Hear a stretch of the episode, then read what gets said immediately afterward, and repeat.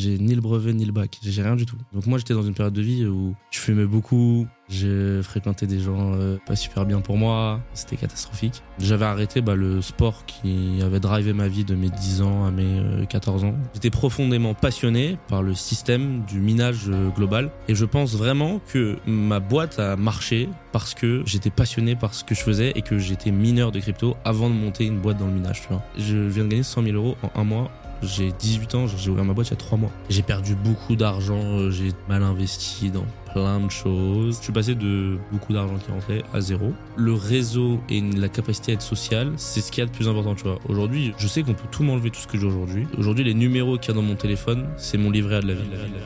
Le meilleur moment pour investir, c'était hier. Le second meilleur, c'est aujourd'hui.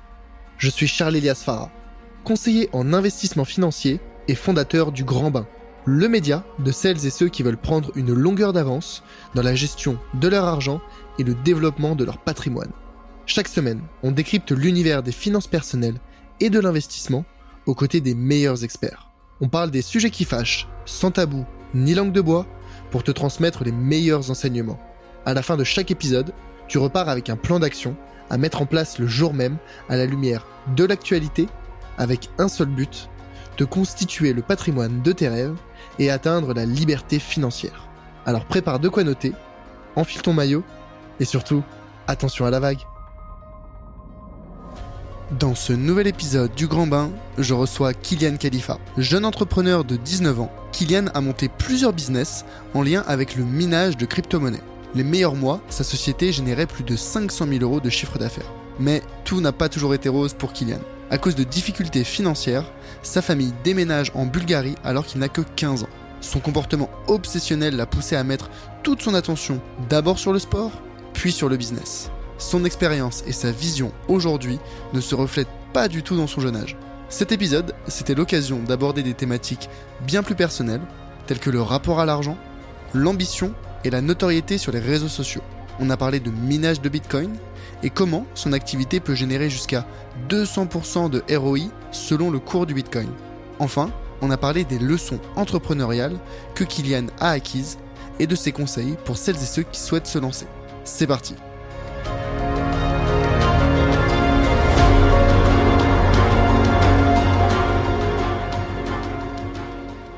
Kylian, c'est le premier épisode en vidéo aujourd'hui du podcast. On tourne pour la première fois dans les studios d'Orso Media. Donc euh, très très content. Petite pub. Mm. C'est la nouvelle saison du podcast. On est au deuxième épisode déjà. Euh, donc dans cette nouvelle saison, en plus de parler d'investissement, j'ai vraiment aussi envie de parler du parcours entrepreneurial de l'invité. Et pour le coup, il y a beaucoup de choses à dire avec toi. Donc c'est pour ça que je t'ai invité aujourd'hui dans le podcast. Kylian, aujourd'hui, tu as, 19 ans? C'est ça, 19 ans. Je vais sur mes 20 là. Le 16 mai, j'aurai 20 ans. Tu as 19 ans, tu es euh, à la tête d'une société de minage de Bitcoin. C'est ça. Qui a déjà généré euh, des mois jusqu'à 500 000 euros. Euh, c'est ça, sur l'ancienne offre, on, avait, on, faisait un peu plus, on faisait à peu près 500 000 euros de chiffre d'affaires par mois. Sur combien de temps? Pendant combien de temps? C'était de, allez, on va dire de janvier à juillet, juillet, on a fermé à peu près. donc c'était sur cette période-là. Et on a vraiment connu une, une croissance fulgurante grâce, grâce à TikTok à l'époque. on, va, on va en reparler. Aujourd'hui, c'est plus de 7000 clients, je me suis noté. Alors c'est ça. Alors en fait, on avait, alors on a vendu un peu plus de 8000 formations. On a fait un peu plus de 400 installations à domicile. Et là, on a vendu euh, un peu plus de 100 machines de minage de Bitcoin. Donc on est un peu plus de 8000 clients en tout sur toutes les offres depuis que j'ai lancé cette boîte. Euh. À 19 ans, c'est assez monstrueux pour un jeune entrepreneur comme toi. Mais justement, avant de, avant de parler de, de ton activité actuelle, je voudrais comprendre un petit peu comment t'en es arrivé là aujourd'hui. Comprendre un petit peu tes origines, tes débuts. Je sais que tu t'es installé il y a quelques années maintenant euh, en Bulgarie. Mhm, c'est ça. Alors, alors j'étais en Bulgarie, maintenant je suis revenu en France. Ok. j'ai, mais j'ai vécu en Bulgarie de mes, de mes 16 ans à mes 18 ans. Après, je suis revenu en France. Pourquoi est-ce que tu es allé en, Bulgarie euh? Alors, moi j'ai vécu à Bondy, donc euh, dans un quartier un petit peu défavorisé. Mes deux parents travaillaient, donc ça va, ils gagnaient plutôt, c'était, c'était correct au niveau, au niveau de la vie. Et ensuite, après, mon père est passé à la retraite. Donc là, bah là, du coup, ça, on a eu un gros changement euh, financier. Et mes parents ont cherché un moyen de continuer à, garder un pouvoir d'achat. Et c'est vrai qu'en France, bah, la vie a augmenté de plus en plus. Et donc, ils ont décidé de partir dans le pays le moins cher en termes de coût de vie. Avec le, mais pour moi, je dis toujours que la Bulgarie, c'est le meilleur pays d'Europe rapport qualité-prix. Et donc, on est parti, euh, voilà, à mes 16 ans. Mes parents ont vendu la maison qu'on avait. On est parti en Bulgarie. Ils ont racheté un, un appartement là-bas. Et ensuite, après, bah, je suis arrivé en Bulgarie. J'avais 16 ans, je connaissais personne. Enfin bref, à cette époque-là, j'avais ma vie était un petit peu, j'étais une période de vie un peu compliquée. Et donc voilà comment j'ai atterri en Bulgarie. euh, pourquoi on est parti en Bulgarie avec euh, avec ma, avec ma famille. T'es dans quel état d'esprit à ce moment-là? Est-ce que tu te dis, bah, je vais. T'es parti dans des, dans des, pour des raisons assez, on va dire, économiques, personnelles? Est-ce que tu te dis, bah, je vais me concentrer sur les études? Est-ce que au contraire, les études, je m'en fous? Alors moi j'étais moi j'ai arrêté l'école en quatrième. J'ai ni le brevet ni le bac. J'ai rien du tout. J'ai donc moi j'étais dans une période de vie où je fumais beaucoup. Je fréquentais des gens euh, pas super bien pour moi. J'étais vraiment pas dans une bonne période de vie. Enfin même euh, il y a rien qu'allait dans ma vie. Euh, C'était catastrophique. Donc non non non pas du tout. J'étais pas du tout là-bas. J'étais là-bas. J'ai suivi en fait le, le, le chemin que je les ai suivis. À la base je voulais pas du tout les suivre, Mhm. mais je les ai suivis. Et voilà. Et du coup, genre, c'était quoi un petit peu tes objectifs de vie à ce moment-là, vers 16 ans?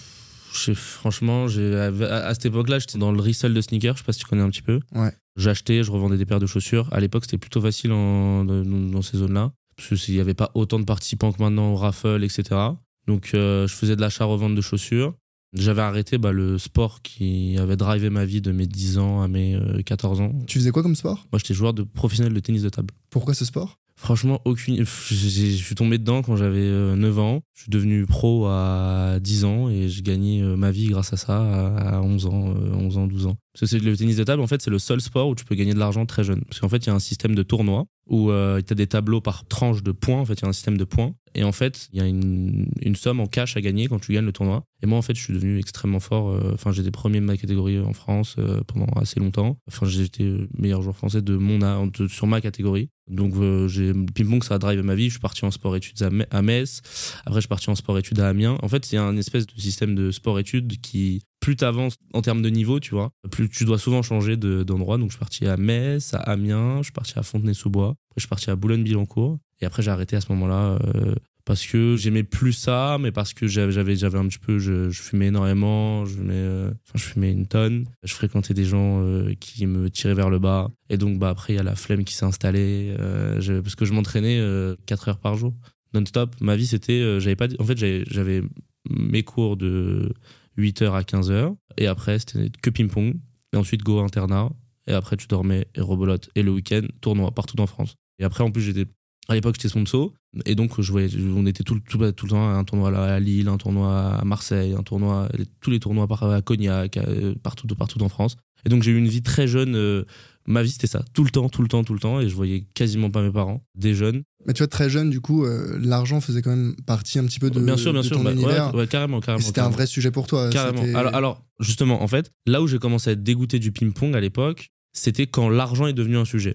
Parce qu'en fait, à la base, c'était pas du tout un sujet. Genre, je gagnais de l'argent, mais je m'en foutais. Je m'achetais n'importe quoi avec, etc. Euh, Enfin, euh, vraiment, j'en avais, j'en avais vraiment rien à foutre. Et quand l'argent est devenu une motivation et que c'était plus la passion, justement, c'est, ça a pas tenu dans le temps. Et j'ai pris six mois à accepter que je voulais arrêter le ping-pong. Et t'as quand même eu un comportement assez euh, obsessionnel avec le ping-pong. Ça, Ouais, ça ouais, faisait carrément, vraiment bah, une car- partie. carrément, euh, carrément. Bah, c'était toute ma vie. Ça a drivé ma vie en- entière, entière, entière. C'était que ça. J'avais, j'avais pas du tout la vie banale d'un, d'un gamin de 12 ans. Mais ça, c'était toute ma vie. Je sais pas ce que t'en penses, mais la plupart des entrepreneurs que je rencontre, ou du moins les entrepreneurs que je considère à succès, ils ont en général un comportement assez obsessionnel avec euh, des éléments dans leur vie, que ce soit euh, le travail, le sport. En général, la vie perso, elle est un petit peu mise de côté. Euh, Je sais pas si c'est toi, quelque chose que, que toi t'observes aussi dans, dans les entrepreneurs autour de toi. Ouais, ouais, ouais, je suis totalement d'accord avec toi. Je te rejoins totalement sur ce point-là. Tu vois, il y a un, un exemple que je prends souvent euh, et qui me vient souvent en tête, c'est euh, MrBeast, que tu Mhm. connais probablement. Ouais, je connais. je connais. Où vraiment il a donné des interviews où il expliquait que lui, les Après, je l'ai critères pas trop, je l'ai pas trop suivi, mais, euh, Ouais. mais vas-y, je te laisse m'expliquer. En gros, bah, enfin, tu, tu connais, Ouais, le youtubeur numéro un, Mhm. il a plus de 100 millions d'abonnés sur YouTube. C'est un businessman en plus d'être un créateur de contenu. Bien sûr. Et euh, lui-même dit que quand il fait ses recrutements, un des éléments principaux qu'il regarde chez les personnes qu'il veut recruter, c'est est-ce qu'il peut avoir un comportement obsessionnel?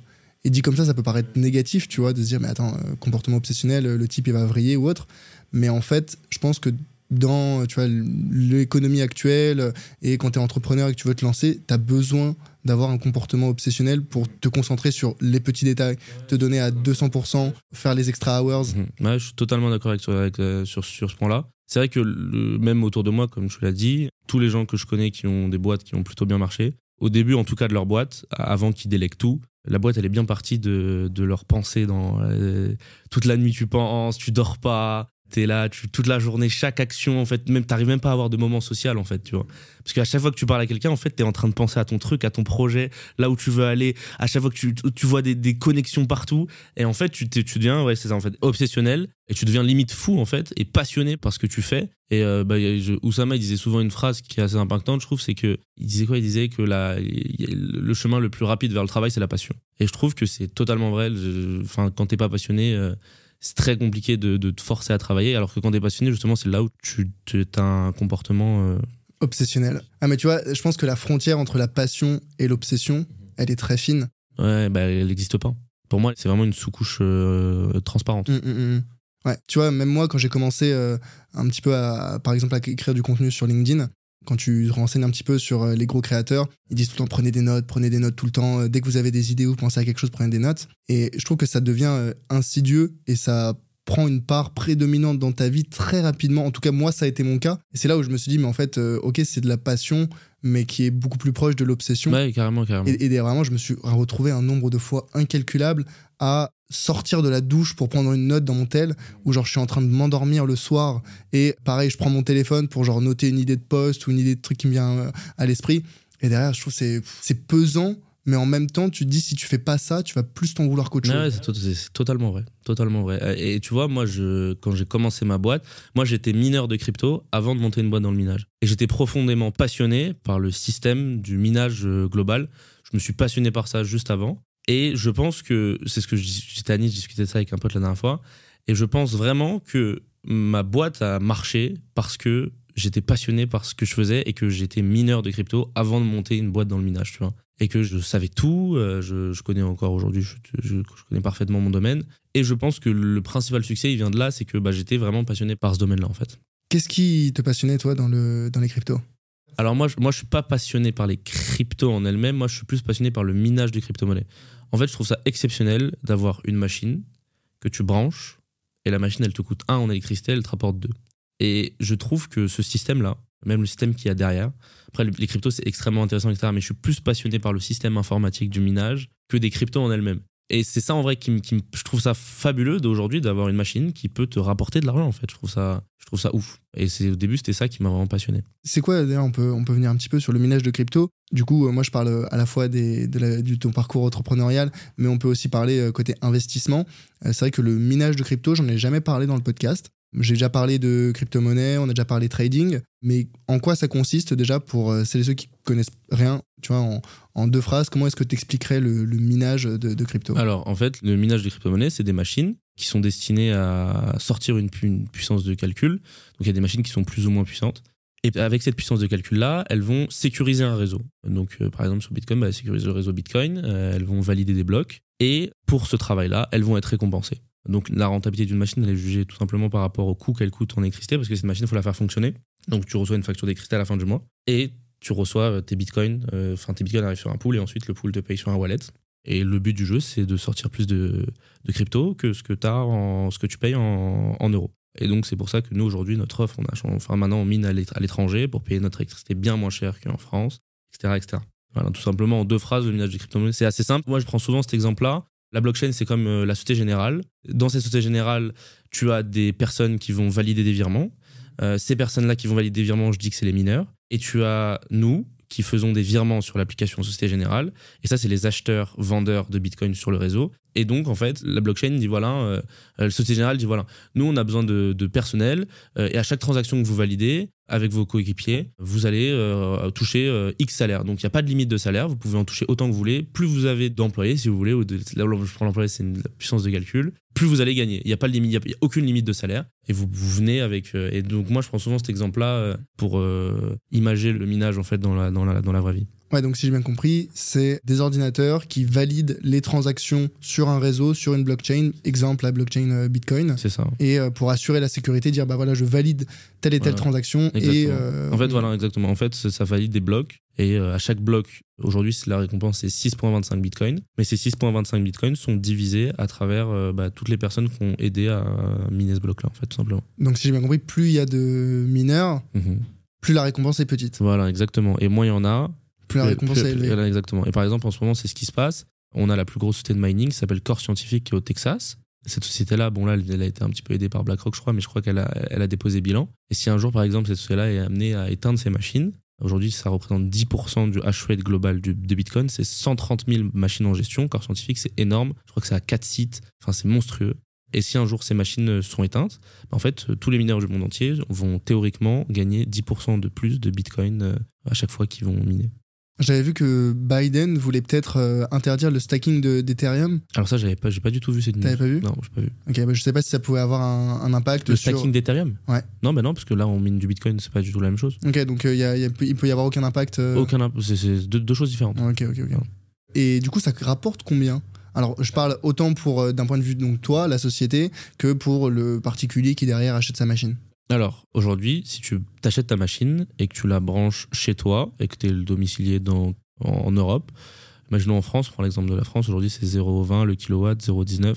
EDF, ils vont t'envoyer une facture de 400 d'électricité, tu vas miner 200 euros de bitcoin. Enfin, façon de parler, pour te dire qu'en gros, t'es pas rentable. Donc, le but du jeu, c'est d'aller euh, chercher l'électricité pas chère. Et donc, euh, je peux prendre l'exemple de ma société à moi. Chez nous, je vous fais le calcul assez rapidement. Aujourd'hui, avec un cours actuel du bitcoin, entre, euh, ça vacille entre 20 et 22 000 euros à peu près, on sort en net 20% des ROI par an, en net. Donc, électricité déduite. Pourquoi on arrive à sortir cette rentabilité-là? Parce que nous, euh, nos machines sont localisées à Abu Dhabi. Donc, on a des conteneurs dans lesquels on loge les machines. Et ces conteneurs-là, en fait, nous, on, on permet de bénéficier à nos clients d'une électricité à 0,07 centimes du kilowatt.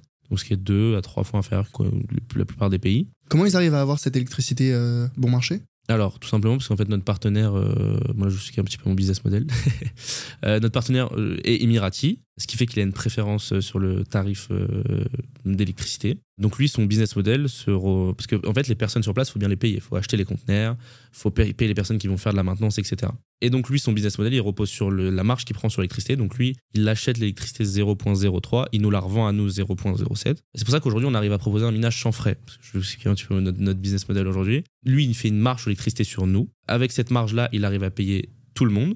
Donc euh, l'achat des conteneurs, l'achat de tout le matériel, parce que brancher une machine c'est pas si simple, hein. ça demande des gros transfos, euh, ça demande des, énormes étagères, de l'espace, un système de, re- de- de refroidissement euh, excellent et des personnes aussi sur place tout le temps pour assurer la maintenance des machines, un centre de maintenance, un centre de réparation. Donc lui notre partenaire, il prend son argent comme ça et du coup nous on arrive à proposer, du coup on revend l'électricité au même prix à 0.07, ça reste extrêmement peu cher.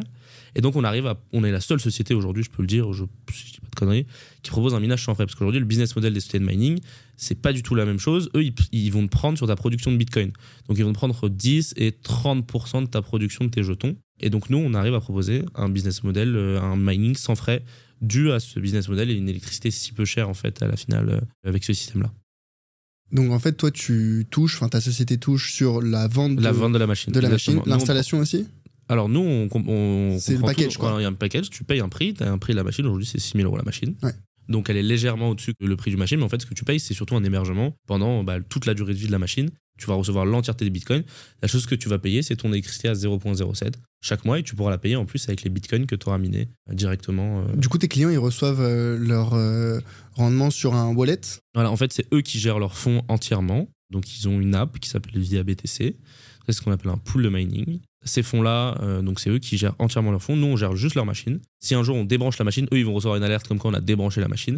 Donc ils savent exactement ce qu'on fait avec leur machine. On connecte la machine à leur compte et après, eux, ils ont une vision sur tout. Donc ils ont une application avec le nombre de machines en fonctionnement en temps réel, le nombre de BTC minés en temps réel, la puissance de calcul, etc. Et donc, sur cette même app, ils ont une possibilité de retirer euh, leur argent vers un, vers un wallet. Et ensuite, euh, ils se retirent les fonds. Nous, on leur envoie une facture d'électricité qui correspond au montant. Ça, c'est une- c'est un montant fixe tous les mois. Et ensuite, ils payent. Ils peuvent payer en bitcoin, ils peuvent payer en euros, ils peuvent payer de la façon dont, dont ils souhaitent. Et donc, euh, donc voilà, tout simplement. euh, J'imagine, tu vois, euh, alors j'ai pas investi dans le minage de Bitcoin aujourd'hui, mais si je devais le faire, une de mes craintes principales, alors je trouve ça super d'avoir accès à une électricité euh, bon marché, mais d'avoir des machines, j'exagère, à l'autre bout du monde, j'aurais des, des, tu vois, des craintes sur la sécurité, protection des machines. Alors justement, en parlant de sécurité, nous, quand on a lancé cette offre, on n'était pas situé à Abu Dhabi. On était d'abord situé en Afrique, parce que j'ai rencontré un partenaire qui était super, et qui avait un projet euh, écologique, euh, avec euh, du minage en barrage hydro, etc. Et justement, en fait, ça, c'est un argument. En fait, je, je, vais expliquer un, je vais expliquer un petit peu. Le lancement de cette offre-là a- n'a pas marché. Au début, avant que je passe sur ce partenaire euh, À Abu Dhabi, ouais. voilà, exactement. J'étais sur un autre partenaire. Et en fait, tout simplement parce que les gens ne voulaient pas investir au. les machines étaient logées au Congo. Et en fait, euh, bah, c'est exactement la même chose que tu me dis aujourd'hui. Le minage, c'est pas que une question de prix d'électricité. L'endroit où tu vas miner va être extrêmement important. Qui dit électricité pas chère dit souvent pays en sous-développement. Qui dit en pays sous-développement dit souvent pays en insécurité. Et donc, brancher des millions d'euros de machines dans des pays où bah, euh, c'est le plus armé qui gagne, c'est compliqué de monter un business stable. Donc, c'est pour ça que, notamment, les Émirats Arabes Unis, aujourd'hui, c'est l'un des pays les plus sécurisés du monde. Et donc, c'est notamment pour ça qu'on a Switch. Et depuis, bah, tout se passe, euh, tout se passe bien. quand tu es client chez nous, tu as la possibilité de venir voir le site quand tu as envie, si un jour tu es dans le coin ou quoi.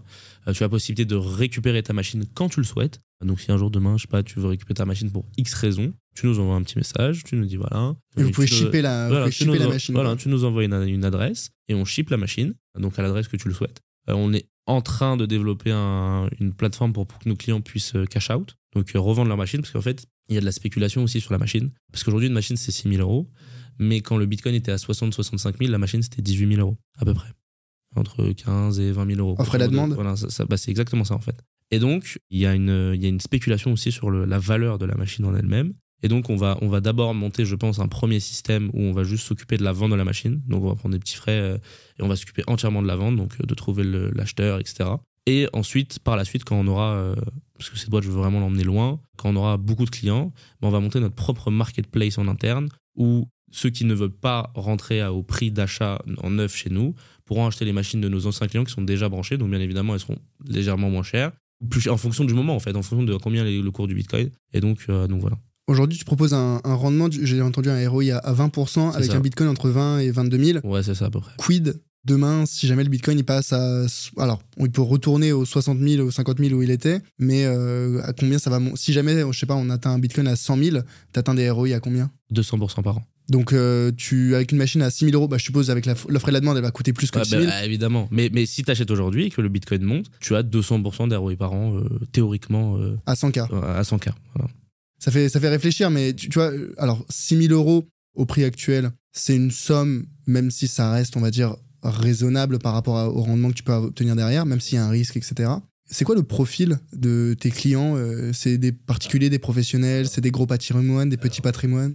Alors, je, vais te dire le profil type de nos clients. En fait, aujourd'hui, quand tu achètes du matériel de minage, ce que tu achètes au nom de. Théoriquement, c'est du matériel informatique. Et aujourd'hui, toutes les sociétés du monde peuvent acheter du matériel informatique. Ce n'est pas vraiment un investissement, c'est du matériel informatique. Ce que tu achètes vraiment, c'est du matériel informatique. Et donc, notre profil type, c'est un entrepreneur qui a une boîte qui génère du cash. Il a envie de sortir des bénéfices de fin d'année tout en investissant. Et c'est souvent là, ces profils-là qui viennent nous voir pour investir. C'est des gens qui ont déjà investi un petit peu partout, qui ont déjà placé leur argent dans de l'immobilier, qui ont déjà passé leur argent dans de la crypto, qui ont déjà.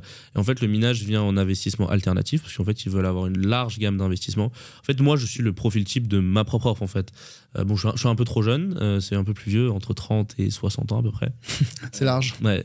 Donc, euh, donc voilà à peu près le, le profil type aujourd'hui des personnes qui nous achètent euh, des machines. Ok, donc c'est plutôt des professionnels qui cherchent à liquider leur trésorerie. Ouais, après ça arrive qu'il y ait des, des- des CDI qui gagnent très bien euh, leur vie, euh, mais principalement c'est la première personne que je viens de te, je viens de te citer. Ouais, ouais, donc c'est vraiment plus des, des- des sociétés qui voudraient euh, investir, euh, Ouais, diversification de c'est- patrimoine ouais, c'est- ça en fait. Non, c'est plutôt des chefs d'entreprise. C'est pas des énormes sociétés, tu vois, qui vont investir dans ce genre de trucs. C'est des chefs d'entreprise qui ont des boîtes qui génèrent du cash et qui font du bénéfice à la fin de l'année, et qui veulent sortir le moins de bénéfices possible pour payer le moins d'impôts possible, tout simplement.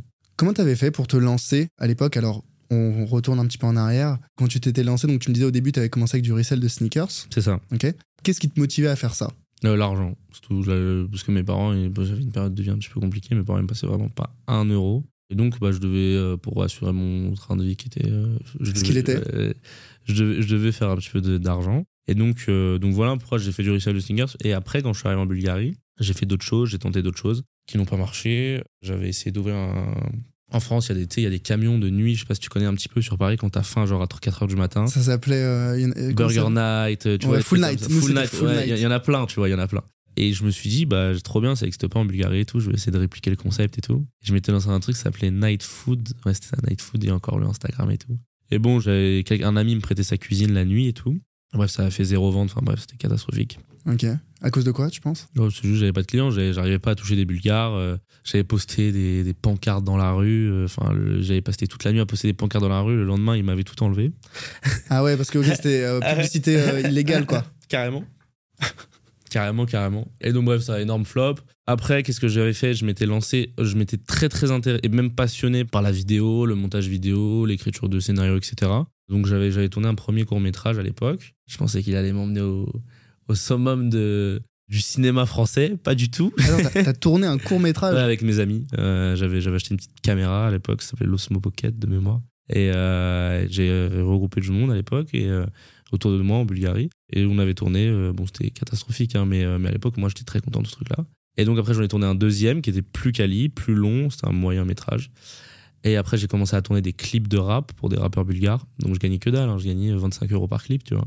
Attends, mais c'est une part de ta vie que Ouais, je connaissais part- pas ouais, du tout. non, non. euh, alors que Non, tu vois, en préparant l'épisode, j'avais un petit peu regardé tes, tes non, non, ça, podcasts. Ouais, non, non, non, mais j'ai tenté plein de trucs, tu vois. Après, je me suis lancé dans le drone FPV. Je sais pas si tu connais ou pas. Donc je montais mes propres drones. Après, je montais des, des clients m'envoyaient leurs pièces, je montais leurs drones et je leur envoyais. Et donc je je prenais euh, 90 euros par drone monté, mais ça me prenait un temps fou. C'était extrêmement complexe. Et donc ouais, j'ai testé pas mal de choses. Euh, le drone FPV, je pense que si j'aurais continué, j'aurais, pu gagner un petit peu d'argent parce que c'est des prestations qui se rendent à Moi, c'était ça un petit peu l'objectif. Sauf que bon, j'ai à la finale, bah il y a le minage qui m'a dérivé parce qu'en fait, je vais arriver à- comment j'en suis arrivé à me lancer dans le minage de crypto-monnaie. Donc à ce moment-là, j'avais 17 ans et mes parents avaient un ami qui s'appelait euh, Paul. Et donc un jour, il est venu à la maison, il est venu un petit peu dans ma chambre. Et moi, j'avais 17 ans et ma chambre était remplie de. Il y avait des caméras par-ci, il y avait des drones, il y avait, j'a- j'avais plein de projets à droite, à gauche. euh, Et c'était un peu une chambre de geek, un peu. Je sais pas si tu vois, le, le- le- tu vois, il y, a une espèce, il y avait une espèce d'univers, tu vois, des écritures partout. Dès que j'avais une pensée, j'écrivais sur une feuille et tout. C'est le laboratoire, Ouais, voilà, du- le du- laboratoire, scientifique. le, euh, le fou, quoi. laboratoire de Kylian Khalifa, tu vois. Ouais. Et donc, il est rentré dans cette chambre.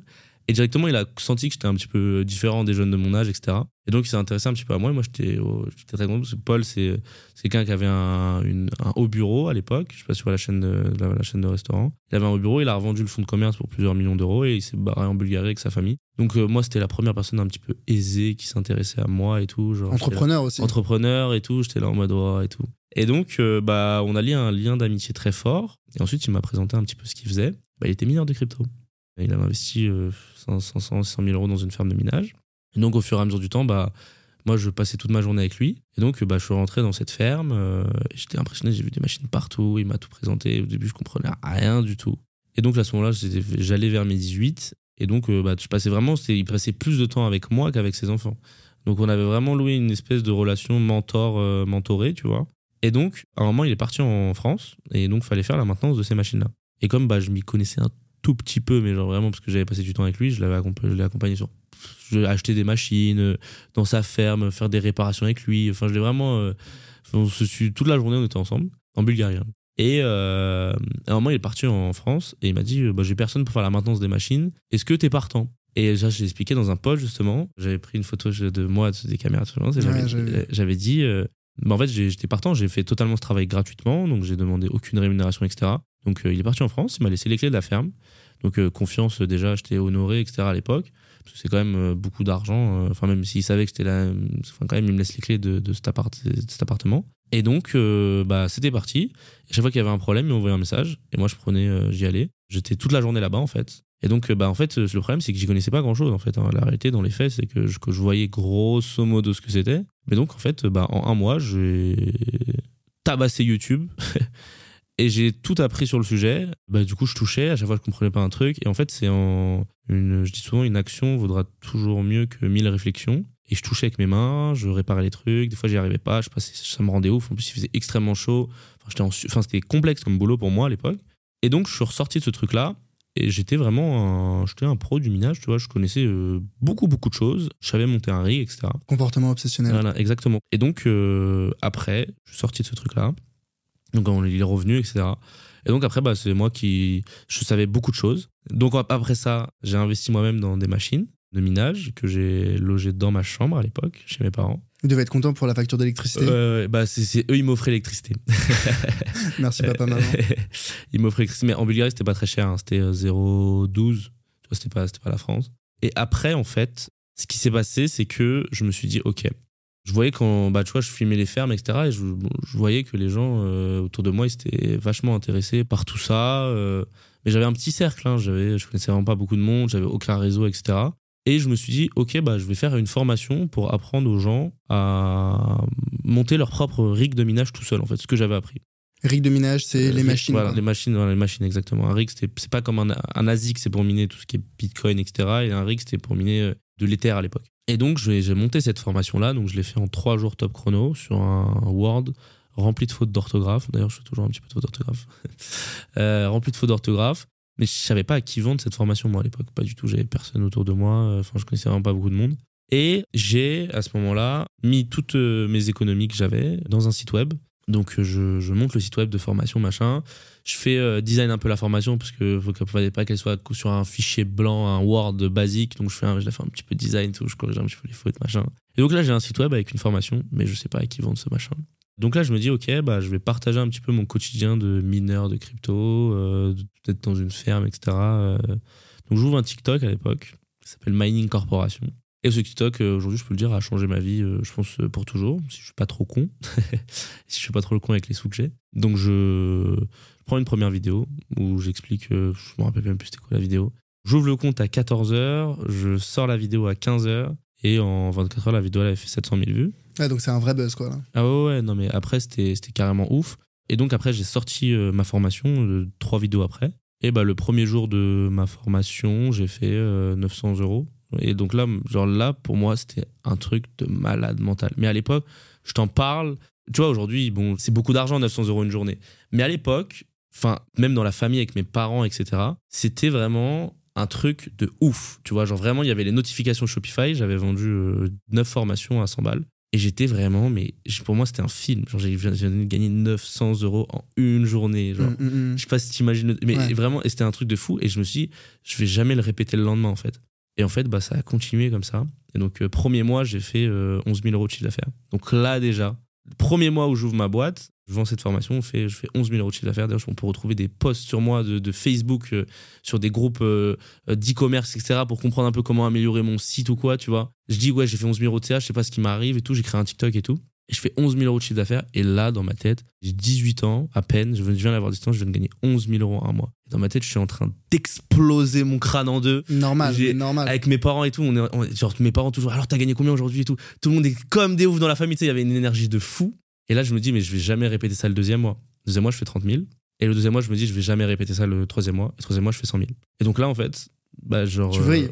bah, je viens de gagner 100 000 euros en un mois. J'ai 18 ans, j'ai ouvert ma boîte il y a trois mois. Et les sensations du début, cette explosion. Parce qu'en fait, je, je- bien évidemment, je faisais des vidéos TikTok. Il y a le compte TikTok qui a carrément explosé, le compte Ouais, Insta ouais, qui a explosé, tout explose en même temps, en fait. Et.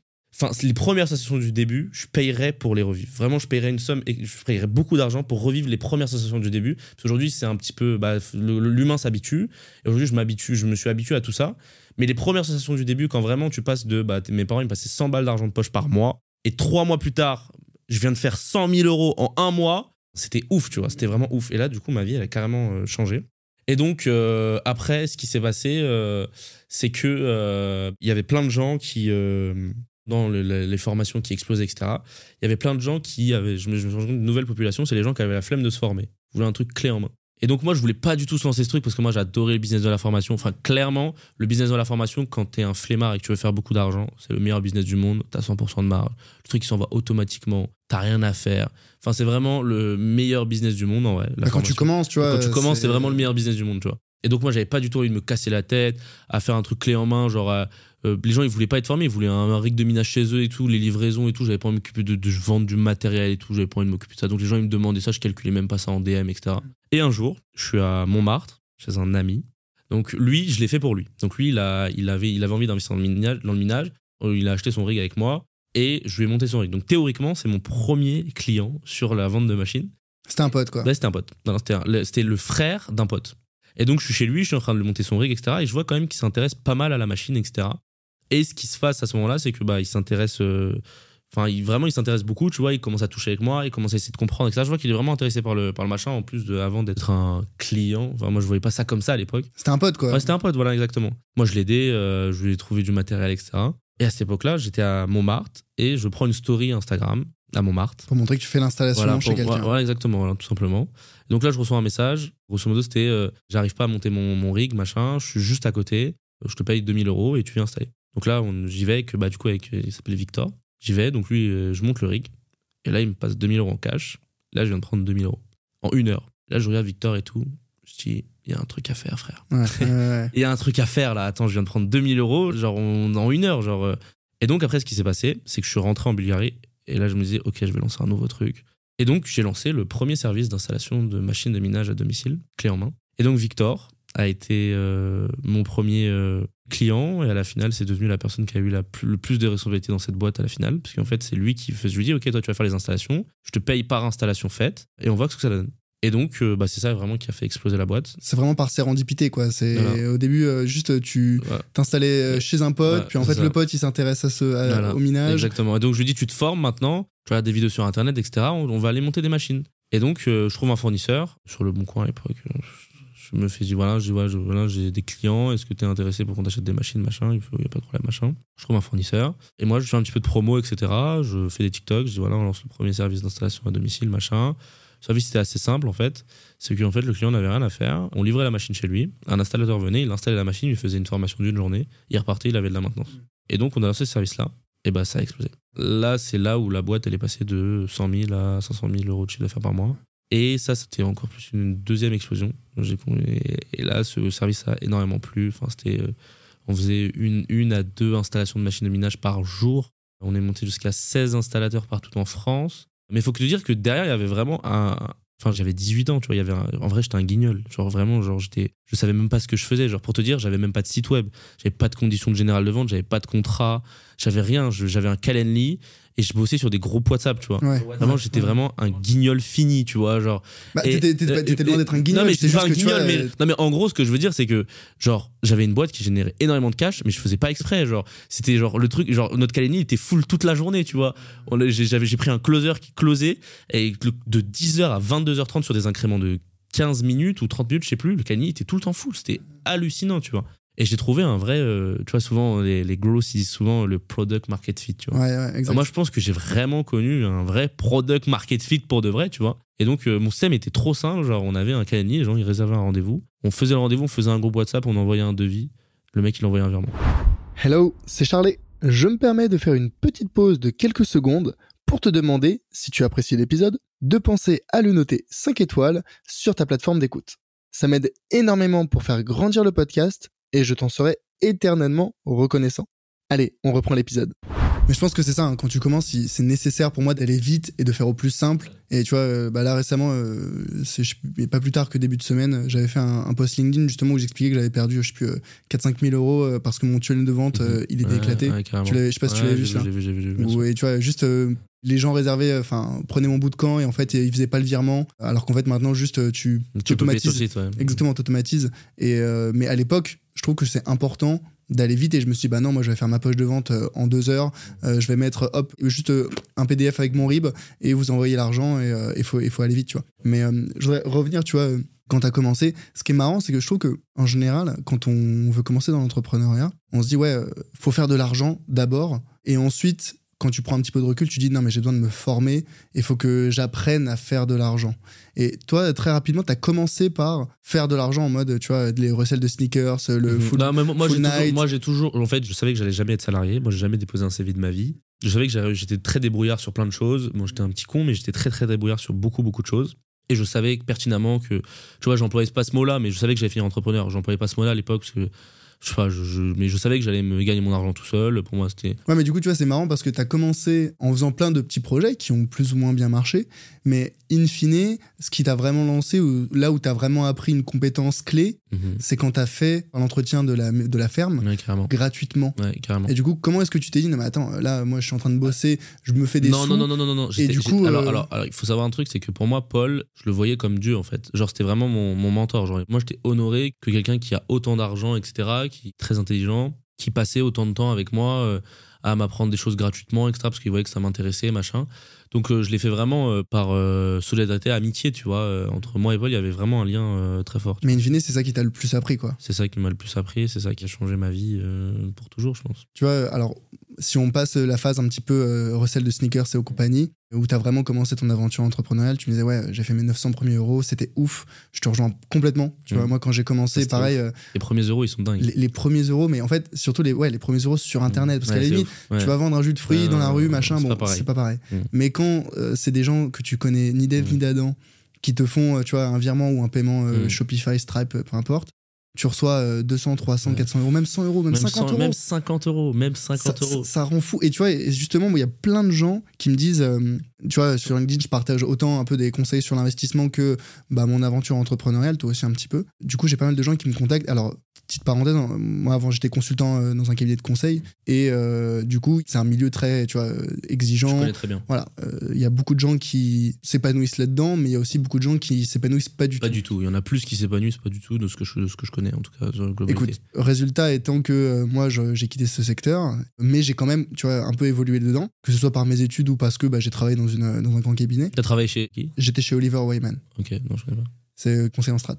Et euh, bon voilà, j'ai appris plein de choses, hein, mais euh, le fait est que moi je m'épanouissais pas là-bas. Je sais que c'était aussi le cas de pas mal de gens. C'est pas le cabinet en lui-même, c'était le secteur de manière générale, hein, qui est très voilà. Et euh, maintenant que je publie sur LinkedIn, j'ai tellement de gens qui me disent ouais bah mec, pas forcément de mon ancien cabinet, mais de, du secteur en général. Comment t'as fait pour te lancer? Moi j'ai j'ai peur de quitter mon job, j'ai peur un petit peu de l'insécurité financière, j'ai peur de pas réussir à faire mes premiers euros. Tous ces éléments-là, ils sont hyper légitimes et je trouve que paradoxalement, c'est des éléments que toi t'as pas forcément eu Non, parce bah, que alors, alors- de toute façon, t'es pas passé par la case salariat, Ouais, tu vois. ouais, Donc ouais. tu t'es dit, c'est c'est- c'est marche ou crève. Mhm. T'étais obligé de faire ton petit bout de chemin solo. Mais il y a plein de gens qui se disent, mais moi j'ai envie de me lancer, mais je sais pas comment faire mes premiers euros. Toi, il y a une, une petite partie, on en reparlera, de ton succès qui est venu notamment par euh, bah, le TikTok ou les TikTok, Instagram. Enfin, voilà, t'as utilisé ces plateformes de façon efficace et ça t'a permis de trouver tes premiers clients. Quels sont les conseils que tu pourrais donner à des personnes qui se disent, bah alors, je voudrais me lancer, mais je, je sais pas comment faire mes premiers euros. Pour toi, les premiers euros, ils viennent comment? Alors, moi, ce que je dis souvent, c'est je pense que la création de contenu sur les réseaux sociaux aujourd'hui, c'est la clé. En organique, ça te coûte rien. Tout le monde a un téléphone, Un smartphone, du coup un smartphone, ouais. Tout le monde a une euh, caméra. Tout le monde sait appuyer sur filmer. En général, il y a souvent des domaines où tu es plus intelligent que d'autres. Et genre, filme-toi. Tu vois, par exemple, je prends, l'exemple d'une- enfin, il y a un ami qui discutait avec qui il y a a pas longtemps. On était, j'étais à Nice. Et euh, elle vend des formations destinées que, écoute la niche, destinées que aux femmes. Donc des formations destinées que aux femmes pour devenir community manager. Donc elle permet juste aux femmes de devenir community manager. Bon, meuf- après, je euh, pourquoi pas. hein, euh, mais- moi, mais je, je- je sais pas toi, mais Mais moi, non. toutes les community managers que je connais, c'est des femmes. hein. Et cette meuf-là fait 2 millions d'euros par an. Pour te dire, tu vois, juste avec cette formation-là, tu vois. Moi, pour faire ses premiers euros sur Internet, je dis souvent, faut avoir quand même une, une expertise, entre guillemets, sur, un- sur n'importe quel domaine. Aujourd'hui, tu as YouTube. YouTube, c'est mieux qu'HEC. Tu as des, un concentré d'informations exceptionnel sur plein de choses. Donc, euh, bah, sois curieux, intéresse-toi, perds-toi sur YouTube. Il y a bien un sujet qui va te passionner plus que d'autres. C'est que tous les cours de Harvard Ouais. sont disponibles Ah, bah oui. gratuitement Ouais, bien sûr, bien sur leur site internet. Mm. Ça, les gens, le, ils ne croient pas, mais c'est le cas. Et en in fine, ils me disent, mais attends, mais du coup, pourquoi les gens vont, vont à Harvard? Bah, C'est pas pour le cours ou le contenu du cours, c'est pour le réseau, c'est pour sûr, euh, les sûr. professeurs avec qui Bien t'échanges, sûr, c'est pour voilà, tous ces éléments-là. Non, mais mais bien sûr. mais sur, tout ça pour dire que sur, Sur Internet, Internet, aujourd'hui, tu peux tout apprendre. il y a tout. La seule différence, je Ouais. pense, c'est la vitesse à Mhm. laquelle tu veux l'apprendre. Ouais, ouais, c'est. C'est est-ce que tu veux passer des dizaines, voire des centaines d'heures à chercher Bah, du contenu, à faire le tri Non, mais c'est ce qu'on disait tout à l'heure, le mot là. Obsessionnel Obsessionnel. En fait, faut- moi, c'est ce que c'est exactement ce qui m'arrive en fait. J'étais obsessionnel sur YouTube, donc je, je me perdais sur YouTube. Je passais toute ma journée en train de regarder des vidéos, tu vois. Et donc, pour revenir à ce que je disais, donc pour moi, pour faire comment, d'où viennent, comment faire ses premiers euros sur Internet, pour moi, le, le chemin le plus simple, en tout cas, je sais pas s'il y en a d'autres, c'est trouve une, euh, un milieu qui te plaît plus que d'autres, parce que bah, si ça te plaît, bah, ça va être plus facile d'apprendre. Apprends plein de choses et euh, crée du contenu autour de ça. Et ensuite, après, bah, tu peux développer diverses offres, euh, du conseil, des formations, peu importe. Et si tu as une communauté, bah, les gens achèteront euh, plus que ce que tu ne crois. Est-ce que pour toi, l'explosion de ton TikTok, qui a été quand même un peu à l'origine de pas mal de ton business, Ah, bah, carrément. ouais, tu penses que c'est. Est-ce que c'était vraiment la qualité du TikTok? Est-ce Ah, que du c'est une tout. question de l'algorithme? C'est une chance? C'est Ah, quoi? non, Comment t'expliques? Ah non, non, c'était les, les- les planètes étaient alignées. hein. Les cryptos étaient super hautes, c'était la mode. C'était à quelle euh, période ça, du coup? C'était juillet 2021. Ouais, donc on était vraiment en plein bull market. euh, Ah, Les cryptos étaient hautes, machin. Enfin, vraiment, les planètes se sont alignées avec moi. J'étais, il y avait personne sur le mining français. Je suis encore aujourd'hui, tu sais, il y a quasiment personne. Je suis vraiment dans un milieu pas du tout concurrentiel. Comment t'expliques ça d'ailleurs? Je sais pas. hein. Franchement, à l'époque, euh, ouais, il y avait, je sais pas, il y a personne. Tu vois, il y a personne qui. C'est vraiment un milieu de niche, tu vois. Et aujourd'hui encore? Aujourd'hui, il n'y a pas beaucoup de sociétés de mining. En France, il doit y en avoir trois, à peine. Euh, Et je suis la seule qui est plutôt connue. Ouais. T'es leader euh, en France? Euh, alors, ça dépend comment tu prends le truc. Il y a, Société française, du moins. alors, il y a Just Mining, la société Dasher, qui a beaucoup plus de clients que moi. Maintenant, ça s'appelle Meria, mais en fait, lui, il ne propose plus de mining depuis euh, deux ans. Donc, déjà, il ne faisait plus de mining depuis un bout de temps. Donc, maintenant, il ne fait plus du tout de mining. Maintenant, il, s'appelle, il a changé de nom parce que justement, il fait plus de mining. Il s'appelle plus Just Mining. Donc, cette boîte-là est bien plus grosse que la nôtre. Ils font quoi, du coup, maintenant? Maintenant, ils font de l'investissement crypto, donc ils vont faire du stacking, machin, de la DeFi, tout ça. Ils vont permettre. Moi, c'est pas un secteur que j'ai pris. Et donc, oui, oui, en France, en France, je suis largement, euh, je suis largement leader sur ce domaine-là, que ce soit en termes de popularité, en termes de chiffres, en termes de nombre de clients, en termes de, qualité de service, enfin, en termes de plein de choses. Mais je sais pas comment j'explique qu'il y a. Je pense à un milieu de niche, euh, les gens n'ont pas, je sais pas, pas forcément envie de se lancer dans du. Je sais pas, franchement, je sais pas comment l'expliquer. Mais moi, je sais que j'avais- vraiment personne hein, sur le TikTok euh, FR. En tout cas, il y avait vraiment personne, personne, personne. C'est vraiment. Et donc, j'ai où les gens, j'ai j'ai donné aux gens ce qu'ils attendaient sûrement indirectement, parce que tout le monde avait plus ou moins entendu parler du mining de loin. Mais le mining, pour eux, c'était des énormes conteneurs avec des, des choses qu'il fallait mettre énormément d'argent, etc. Donc, ils ont vu un mec miner en particulier, etc. Ouais. Je pense, Ouais, je sais pas. ça- je donnait une image de Ouais. démocratisation, Ouais, je pense que c'est un euh. peu ça, tu vois. Mais non, non, non, mais moi, j'avais pas du tout calculé ce que je faisais. Mes TikTok, ils sont toujours disponibles, tu vois. Sur, euh, aujourd'hui, on s'appelle Corporation FR sur TikTok. J'ai toujours laissé les premiers TikTok. Tu vas voir un peu comment ils étaient, tu vas rigoler. Enfin, j'étais un, un mec de 18 ans qui faisait des TikTok, quoi. Ouais, ouais, ouais. Mais bon, t'étais pas non plus là derrière en train de danser euh, de la caméra. Enfin, Ah non, non, j'étais pas en train de danser, mais, euh, mais j'ai essayé de l'apporter de la valeur comme je pouvais, tu vois. Mais c'était pas du tout qualité. Je parle de qualité en termes de. Bah, tu vois, par exemple, on est dans un studio, il y a 10 000 euros de matériel. Moi, j'avais un, j'ai filmé avec un, euh, un iPhone euh, XR. ouais, mais tu vois, je, je pense que Tu parles de c'était. qualité en termes Ouais. de qualité de, de quoi De contenu, tu parles En termes de. Non, non, Ouais. mais euh, enfin, c'était. Je veux dire, t'essayais d'apporter de la valeur sur le ouais, fond. Et carrément. après sur, sur la forme, bon bah Ouais. tu filmes avec ton téléphone. Je veux dire, euh, moi aussi, hein, tu sais que j'avais. Là, je l'ai pas trop alimenté. Enfin, ces vidéos maintenant, ça va permettre de réalimenter le compte TikTok et Instagram. Mais j'avais un petit peu mis en pause. Mais initialement, les premières. D'ailleurs, il y a peu de gens qui le savent. Avant de quitter mon job, quand j'étais encore salarié, j'ai fait des vidéos sur YouTube. Ok, ah, je savais pas. Ouais, mais il n'y a pas grand monde qui le sait. J'ai fait des vidéos sur YouTube où je parlais justement un petit peu d'investissement. Alors, c'était même pas encore, enfin, tu vois, dans une logique de quitter mon job ou quoi. Et d'ailleurs, c'est ce que je dis souvent. Les gens, ils me disent, ouais, est-ce que je devrais quitter mon job direct? Non, pas du tout. Non, Alors, c'est alors, vraiment moi, alors, pas. moi- alors moi, pas du tout. Alors moi, je dis tout le temps ça, je dis sécurise-toi un maximum. Genre, va pas te plonger dans la gueule du loup. Si tu, tu fais d'abord un truc, tu vois si tu fais tes premiers euros et que c'est développable. Si tu, tu vois qu'il y a un marché et qu'il y a tes premiers euros qui rentrent, tu quittes ton truc pour te mettre à fond là-dessus. Mais il faut que ce soit ton truc qui te rattrape et que t'aies pas assez de temps pour développer ton truc pour quitter ton job. Mais tu quittes pas ton job pour lancer ton truc. Ça n'existe. Enfin, c'est, Bah, tu vois, il y, y en a qui le font. Et Ouais, euh, alors, moi, je pense, à- je pense justement à, à un ami à moi que tu connais, bah, Julien Song, qui était passé d'ailleurs sur le podcast de Thibaut, où ils échangeaient sur euh, est-ce qu'il avait un plan, Julien, quand il s'est lancé. En fait, euh, Julien et moi, on, a, on était sur les bancs de l'école ensemble, on était à la même asso étudiante. Et euh, il était juste, tu vois, il a un, an de plus que moi, ou deux ans. Du coup, il avait quitté le cabinet de conseil où il était avant moi. Et quand je lui avais demandé, je lui disais, ouais, moi, j'étais en train de struggle à fond. Je, je disais, j'ai envie de quoi, partir. str- struggle Struggle, c'est je peinais énormément, j'étais pas épanoui, j'avais du mal à, à faire le job. Et je disais, ouais, j'ai envie de partir, euh, j'ai envie de quitter, mais j'ose pas pour toutes les raisons qu'on a pu évoquer plus Ah, bien tôt. sûr, bien sûr. Et je lui ai demandé, ouais, toi, comment t'as fait pour te lancer?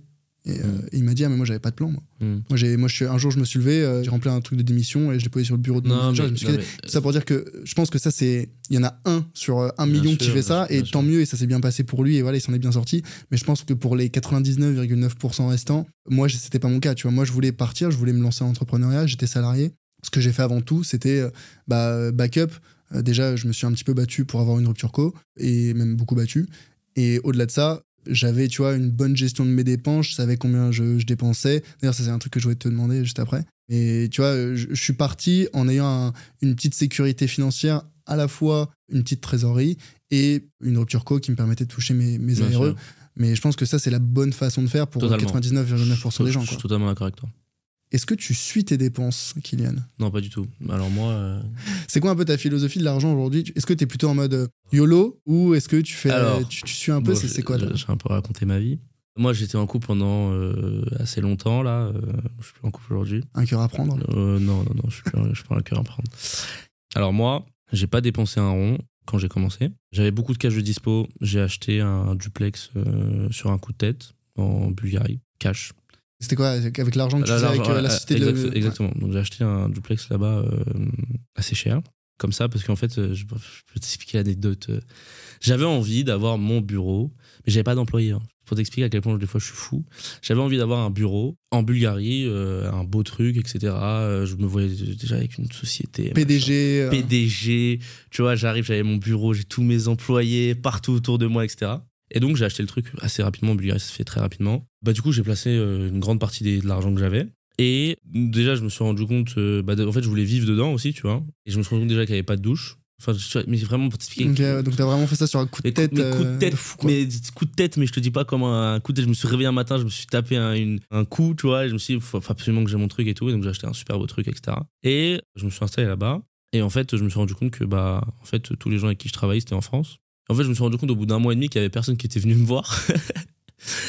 et donc, euh, j'étais un petit peu. euh, Solo, quoi. Voilà, solo. Donc après, bah, à partir de ce moment-là, je suis un petit peu parti. Après, je me suis mis en couple avec une fille. Donc euh, là, bah, j'ai pas trop trop travaillé et j'ai dépensé énormément d'argent. Donc quoi?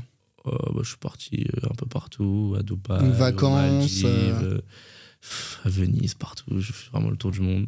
Un kiffer. Un kiffeur, mais un abusateur surtout. Je, je sais pas si ça se dit en français. Obsessionnel. Ouais, mais non, mais j'ai abusé euh, sur trop de choses. J'avais plus aucune. Parce qu'en fait, de toute façon, je gagnais, euh, je gagnais tellement à l'époque que bah, je dépensais, euh, je dépensais pas du tout tout ce que je gagnais. Mais je dépensais beaucoup, beaucoup d'argent. J'ai perdu beaucoup d'argent. euh, J'ai j'ai mal investi dans plein de choses. C'est quoi tes mauvais investissements tiens? J'ai perdu 200 000 euros dans PocMe. J'ai perdu. Euh, c'est- c'était une crypto? Ouais, PKN. J'ai perdu euh, 100 000 euros dans des NFT. euh, j'ai perdu trop de choses. Est-ce que pour toi, t'as appris des. Parce que bon, Oh, c'est une oui. chose euh, de perdre de l'argent. Maintenant, moi, j'essaie toujours de me dire quand je perds de l'argent. Enfin, je sais pas si tu te souviens de. Je sais plus comment ça s'appelait déjà, les baskets, là.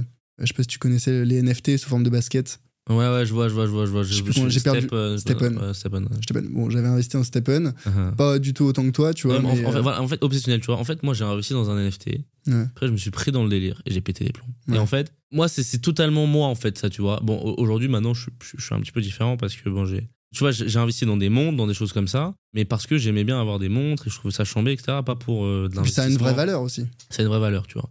Et j'ai énormément dépensé en lifestyle, etc. Enfin bref, tu sais, la vie, ça coûte, ça coûte assez cher quand tu, veux, quand tu veux manger dans des beaux endroits, quand tu veux aller dans des beaux avions, quand tu veux aller dans des beaux hôtels, quand tu veux aller dans des belles villes. Tout ça, ça coûte beaucoup Tu d'argent. veux men- mener la belle vie, quand quoi. tu veux mener la belle vie, surtout quand t'es en couple, bah, tu vois, c'est mieux quand. Tu veux faire plaisir à Tu l'autre. veux faire plaisir à l'autre, machin, et les cadeaux et les trucs. C'était quoi pour toi le niveau de dépenses qui te convenait où tu disais ouais là franchement quand quand je dépense euh, X euros par mois c'était quoi ce Je sais X pas, je sais pas, je dépensais entre 30 et 60 000 euros par mois, tu vois. Ouais, quand À peu près, tu vois.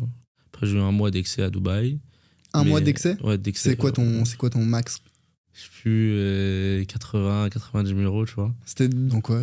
Plein de choses à Dubaï. Tu sais, les restaurants, ils coûtent cher, la vie, elle coûte cher. On a fait des très beaux hôtels. Tu sais, à Dubaï, c'est très facile de dépenser de l'argent. C'est vraiment une ville faite pour dépenser. Bref. Et donc, euh, bah, j'ai dépensé, j'ai beaucoup dépensé d'argent. Et en juillet, ma boîte, euh, il y a eu ETH 2.0 qui est passé, etc. Donc, on a préféré fermer la boîte. Et donc, euh, bah, je suis passé de beaucoup d'argent qui rentrait à zéro, mais vraiment zéro, zéro, 0,0. Et bah, pour moi, j'allais relancer un truc de façon, machin, tout allait se passer comme prévu, j'allais refaire le même chiffre qu'avant, etc. Et donc, euh, je continuais euh, à dépenser, j'ai pas du tout su réadapter mon niveau de vie, sauf qu'il y a derrière, il n'y avait plus rien qui rentrait. Et en plus de ça, j'ai perdu dans, à droite, à gauche. Donc, je dépensais, je dépensais, je dépensais, je dépensais, et il n'y avait plus rien qui rentrait. Ok, à un moment les caisses se vident Euh, bah, en plus, moi, je dépensais, bah, je dépensais beaucoup d'argent et comme tu le dis, à un moment, les caisses se vident. Et donc, je me suis retrouvé dans une situation où même pour monter la nouvelle offre, j'ai dépensé énormément d'argent sur beaucoup de choses. Je ne vais pas raconter toute ma vie, mais euh, j'ai investi dans la société de mon ex. Aujourd'hui, elle me doit cet argent-là.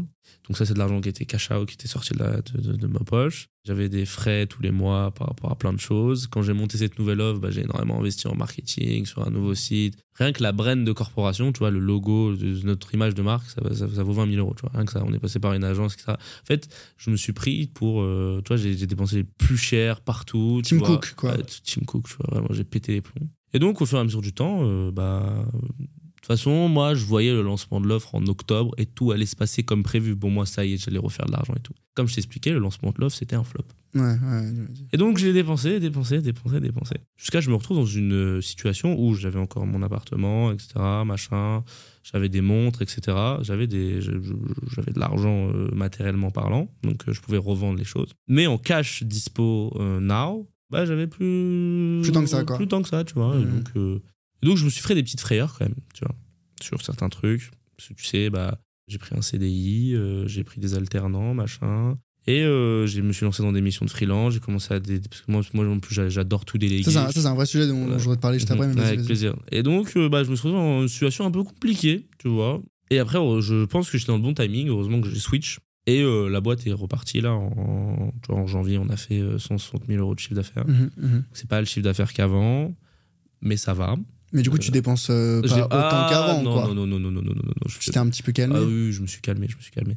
Je dépense plus du tout autant qu'avant, puis surtout, je suis plus en couple. Et ça. Donc, tu dépenses encore euh, moins. alors, en fait, on se rend pas compte de. Moi, je respecte énormément les gens qui arrivent à manager leur vie euh, Perso et pro. perso et pro, parce qu'en plus, moi, à l'époque, j'avais mélangé ma vie perso et pro. Enfin, bref. Erreur. Erreur, enfin, c'est parti très loin. Il y a eu beaucoup d'histoires dans ma vie, Mhm, mhm. beaucoup de problèmes. En fait, tout m'est tombé dessus. Genre, euh, tous les problèmes, enfin, j'ai eu énormément de problèmes sur trop de choses. Donc, non, non, je dépense plus du tout la même chose qu'avant. Bon, je dépense toujours euh, de l'argent, tu vois, mais euh, je dépense plus, plus du tout. euh. Déjà, j'ai l'impression que j'ai repris en valeur de l'argent. Mhm. Je Ça, c'est bien ça. Ouais. Ça, c'est important. Parce que j'avais perdu un peu les pieds, tu vois. Euh, dépenser euh, 60, euh, 70 000 euros par mois perdu dans du lifestyle. Ouais, ouais, ouais. J'avais perdu un peu les pieds. Donc là, tu vois, j'ai recadré un petit peu toute- ma vie. Là, je suis en structuration de recadrage de vie perso et pro, tu vois, partout. Et donc voilà, tu vois, maintenant, avant de déléguer, j'apprends à faire les choses moi-même. Parce qu'en plus, j'ai mal délégué. Parce que oui, un, c'est un sujet, ça. C'est que moi, j'aimais trop tout déléguer. Donc, euh, je suis allé sur Malte. J'avais besoin d'un truc. Même pour faire un type form, j'ai délégué, tu vois, pour te dire. Donc, tu voulais, tu voulais vraiment rien faire par toi-même. Ah non, non, moi, j'avais de l'argent. Tu vois, c'est marrant ça, alors que, bon, je pense que tu vois, le recrutement de CDI, c'est un autre sujet encore. Parce que là, euh, il y a vraiment, euh, on va dire, une charge euh, salariale qui, qui pèse chaque mois, etc. Bref. Et c'est un autre sujet, le sujet de la gestion des, tu vois, des ressources humaines. Ouais, bien sûr. Donc ça, bon, c'est un autre sujet. Mais le sujet de déléguer, moi, quand j'avais commencé, je m'étais vraiment dit, mais attends, euh, le mouvement du soloprenariat, ça me convient parfaitement. Moi, j'ai envie d'aller à fond à 200 à l'heure. Et c'est ce que je dis aussi à beaucoup de gens qui veulent se lancer, ils me disent, ouais, j'ai besoin de, de, de recruter, j'ai besoin de gens, j'ai besoin de machin. Non, je pense que si au début, t'es pas capable de faire par toi-même, tourner ta boîte et faire tes premiers euros, laisse tomber. Enfin, c'est pas forcément, je pense pas que ce soit fait pour toi, tu vois. Totalement d'accord avec toi. Et bah, je suis en train de. Maintenant, je fais tout par moi-même. Enfin, je fais pas tout par moi-même, mais j'essaye de tout faire par moi-même au Mhm, début. mhm, et mhm. ensuite, je délègue. Mais sur, sur tout, hein, sur plein, plein de choses. Hein. Surtout, en fait, en fait, je te prends un exemple tout con, tu vois. J'ai délégué sur la partie SEO, tu vois, ne- sauf que je n'avais aucune base en SEO. Et donc, je savais pas si le taf était bon ou pas. Ah mais c'est terrible ça. Parce que du coup, tu sais pas si, un, le taf est bon, est-ce que le prix est normal, est-ce que la durée, le temps pour le faire est fait. normal Ah, ou pas Exactement, tu vois. Et donc, euh, bah, je. Tu vois, bah, ça, c'est une leçon que j'ai appris. Maintenant, à chaque fois que je fais un truc, d'abord, d'ailleurs, j'apprends à le faire moi-même, je comprends la surface, et ensuite, on rentre en profondeur avec le freelance, tu vois. Ou les freelances, etc. Mais c'est vrai que, bah, tu vois, genre, je me suis un petit peu perdu euh, à avoir euh, autant de moyens, parce que j'ai, tu vois, même des trucs. Enfin, j'ai délégué, mais pour tout et n'importe quoi, vraiment. Genre, je voulais me libérer le plus de temps possible. Mais est-ce que c'était vraiment utile? Je veux dire, derrière, euh, le temps que tu te libérais, tu l'utilisais vraiment Ah non, non, pour. non, non, euh, mais en fait, en fait, moi, si tu veux savoir un truc, c'est que moi, je l'utilisais pour mon couple. En fait, genre, mon couple, c'était vraiment ma vie, en fait, tu vois. Genre, moi, j'avais ça qui m'apportait de l'argent et ça permettait de nourrir, D'alimenter, d'alimenter ta vie de tout, couple, quoi. tout mon plaisir que j'avais dans mon couple. Donc voilà pourquoi je déléguais autant, parce que je voulais me libérer le plus de temps, tu vois. Travailler, c'est devenu une charge, c'était plus une passion. Et au fur et à mesure du temps, donc voilà, voilà. Et aujourd'hui, là, j'ai bien restructuré ma vie, tout se passe comme prévu. Mais j'ai eu une période compliquée là, j'ai une période compliquée entre euh, octobre et euh, décembre, fin décembre. J'ai eu une période compliquée, mais là, ça va beaucoup mieux, je vais beaucoup mieux. Je suis très heureux. euh, Ça, ça, tu vois, justement, le- la gestion euh, pro-perso. Tu vois, alors, pour prendre l'exemple, moi, c'est vrai que tu vois, je suis en couple, j'habite avec ma, avec ma copine. Et heureusement, je me dis souvent, heureusement qu'on habite ensemble parce que on n'habiterait pas ensemble, je, je sais pas, euh, je sais pas quand on se verrait, quoi, tu vois. Je sais pas si c'est un frein pour beaucoup de gens à se dire, bah attends, euh, comment je vais pouvoir concilier les deux parce que on en revient au sujet de c'est obsessionnel. Mais moi, ma vie de couple était carrément obsessionnelle. J'ai euh, énormément aimé cette fille. Je pensais que j'allais terminer ma vie avec, enfin, bref, machin. Elle était bien plus âgée que moi. Mais dans ta vie pro aussi, t'étais obsessionnel, quoi. Non, non, non, plus du tout. Ah, ah, euh, du coup, ça avait pris le dessus Ah, carrément, en fait, complètement. carrément, euh, carrément, carrément, carrément, carrément, Ouais. carrément. Plus du tout, j'ai perdu tout goût au travail. euh, ma boîte, elle tournait parce que j'étais encore visible un peu sur les réseaux, etc. Mais non, non, non, plus du tout. Ma vie de couple, ça m'a détruit à la longue. euh, et je, me, je pense que j'ai. Enfin, il s'est passé un événement assez grave, mais j'ai coupé au bon moment. mhm, mhm. Et là, ça va beaucoup mieux. Tu vois, là, j'ai repris goût. Là, je travaille comme un, comme un acharné. euh. Là, maintenant, j'ai j'ai une vraie boîte. Enfin, l'offre corporation est super. Enfin, j'ai- j'ai encore quelques trucs à améliorer sur plein de choses, tu vois. Mais là, j'ai une boîte bien plus solide qu'avant. Il y a des vrais process en interne. Il y a une, une vraie team. Tu vois, aujourd'hui, je suis très fier de ce que j'ai. Puis même, je développe d'autres choses à côté, machin. Mais ouais, ouais, en fait, ma vie de couple avait pris toute ma vie et je suis tombé un petit peu dans ce tranché-là, tu vois, Ouais. de l'extrême. Et ça avait un impact négatif euh, sur l'ensemble de ta vie, quoi. Alors, moi, j'étais très heureux dans mon délire. Mais après, à la fin, ça a eu beaucoup d'impact négatif.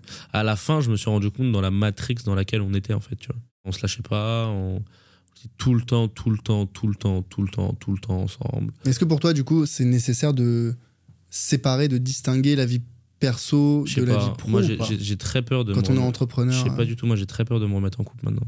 En fait, tu vois, par exemple, j'ai un pote qui s'appelle Armand, qui gère très bien sa vie perso-pro. Genre, il voit pas sa meuf de la semaine, il la voit juste le week-end. Ça, c'est un type de couple particulier, tu ouais. vois. Et je lui dis, euh, mais comment tu fais, etc. Il me fait, euh, tu vois, les deux, ils sont heureux, ils sont tout ça. Donc après, chacun a sa gestion et tout. Mais c'est vrai que moi, je peux tomber vite. euh, tu vois, j'ai un peu peur de retomber dans le même schéma. En fait, si un jour je retombe dans le schéma, bah faut que j'ai beaucoup, beaucoup d'argent, que j'ai des rentes de partout. Faut que je sois sécurisé, faut que j'ai investi à droite, à gauche sur plein de choses. Mhm, mhm. Et là, genre, ma famille, ce sera toute ma vie, tu vois. Et en fait, c'est ça l'objectif. Mais sauf que je l'ai fait trop tôt. Tu vois. Je l'ai fait beaucoup trop tôt.